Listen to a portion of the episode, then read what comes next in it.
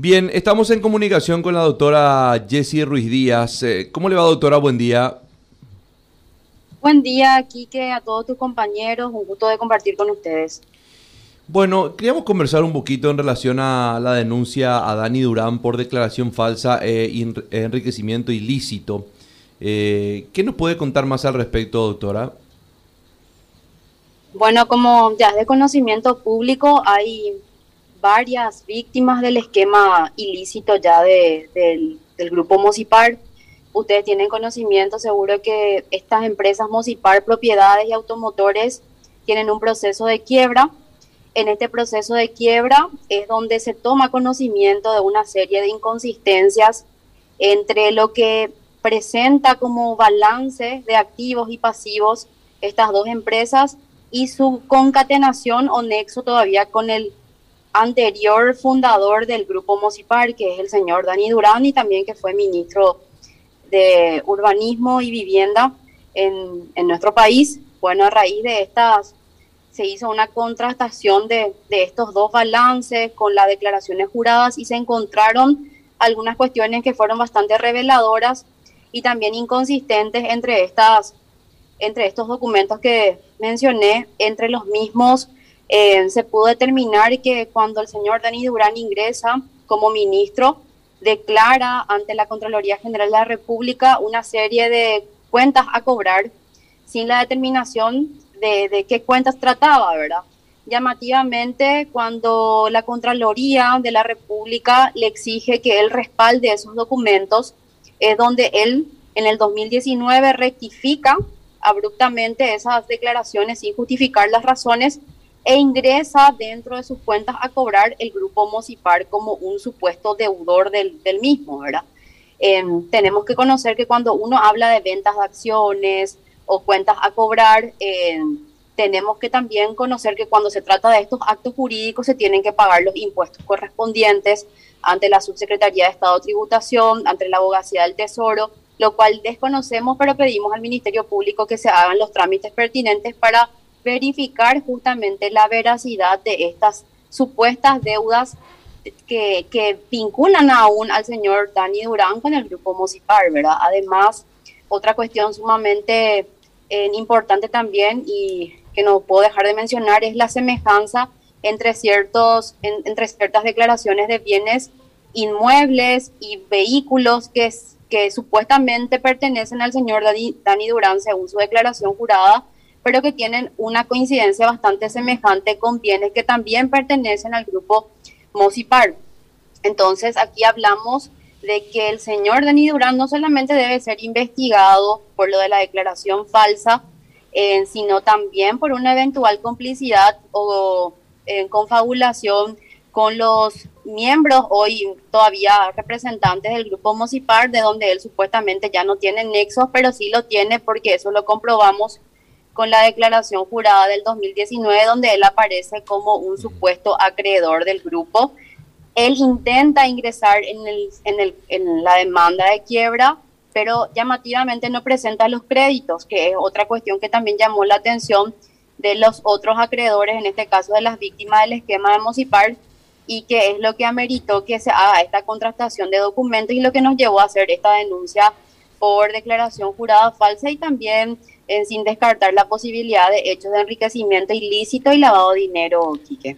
Doctora, eh, ¿cuántas son las víctimas en este caso o, o, las partes denunciantes a las cuales usted representa?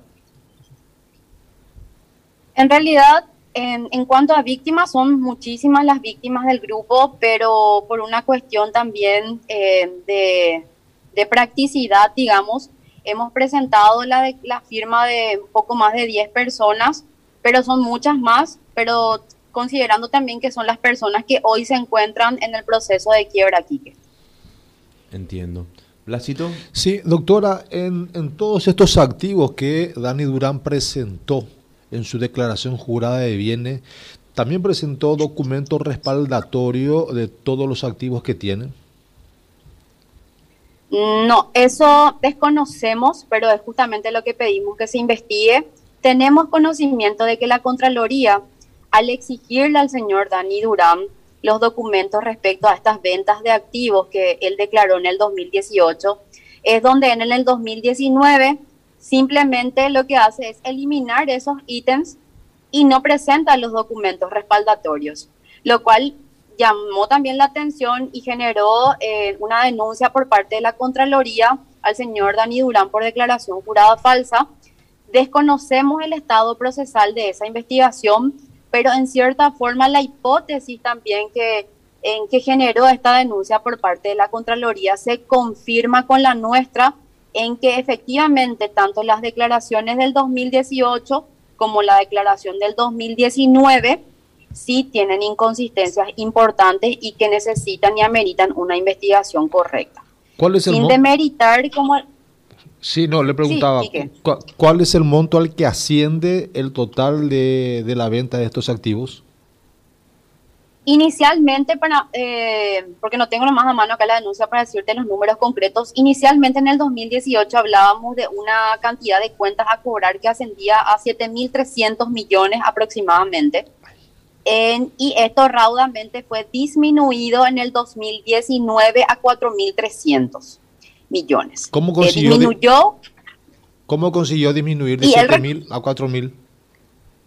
es, eso es lo que nosotros queremos que se explique, ¿verdad? Y que nos resulta sumamente llamativo de que de 7.300 haya bajado a 4.300 y incorpora llamativamente a la empresa Musipar como una de las deudoras como por 669 millones aproximadamente.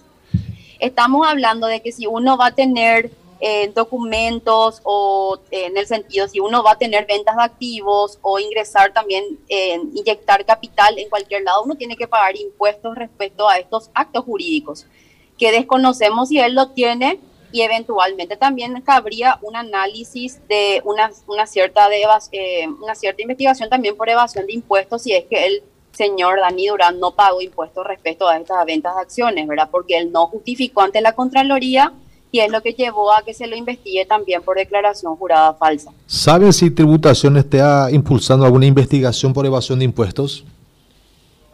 Desconocemos eso, pero también ya hemos expuesto esto al Ministerio Público en esta denuncia. No, no queremos ser irresponsables, pero sí amerita, como les digo, que no solo se investigue por el hecho de la declaración jurada falsa, sino también amerita que se investiguen hechos de evasión de impuestos, enriquecimiento, lavado de dinero, teniendo como precedente también los hechos de estafas masivas a estas miles de personas, porque si bien el señor Dani Durán en un momento dado renuncia al esquema municipal, eso no lo desliga de las responsabilidades, porque este esquema ya estaba instalado hace tiempo atrás, Kike y compañeros. No es un esquema que se instaló hace poco, es un esquema que ya está en el mercado por más de 10 años. Y el fundador justamente fue el señor Dani Durán, o sea que el esquema él lo conocía perfectamente y que también eso está siendo objeto de investigación por parte del Ministerio Público en otra causa.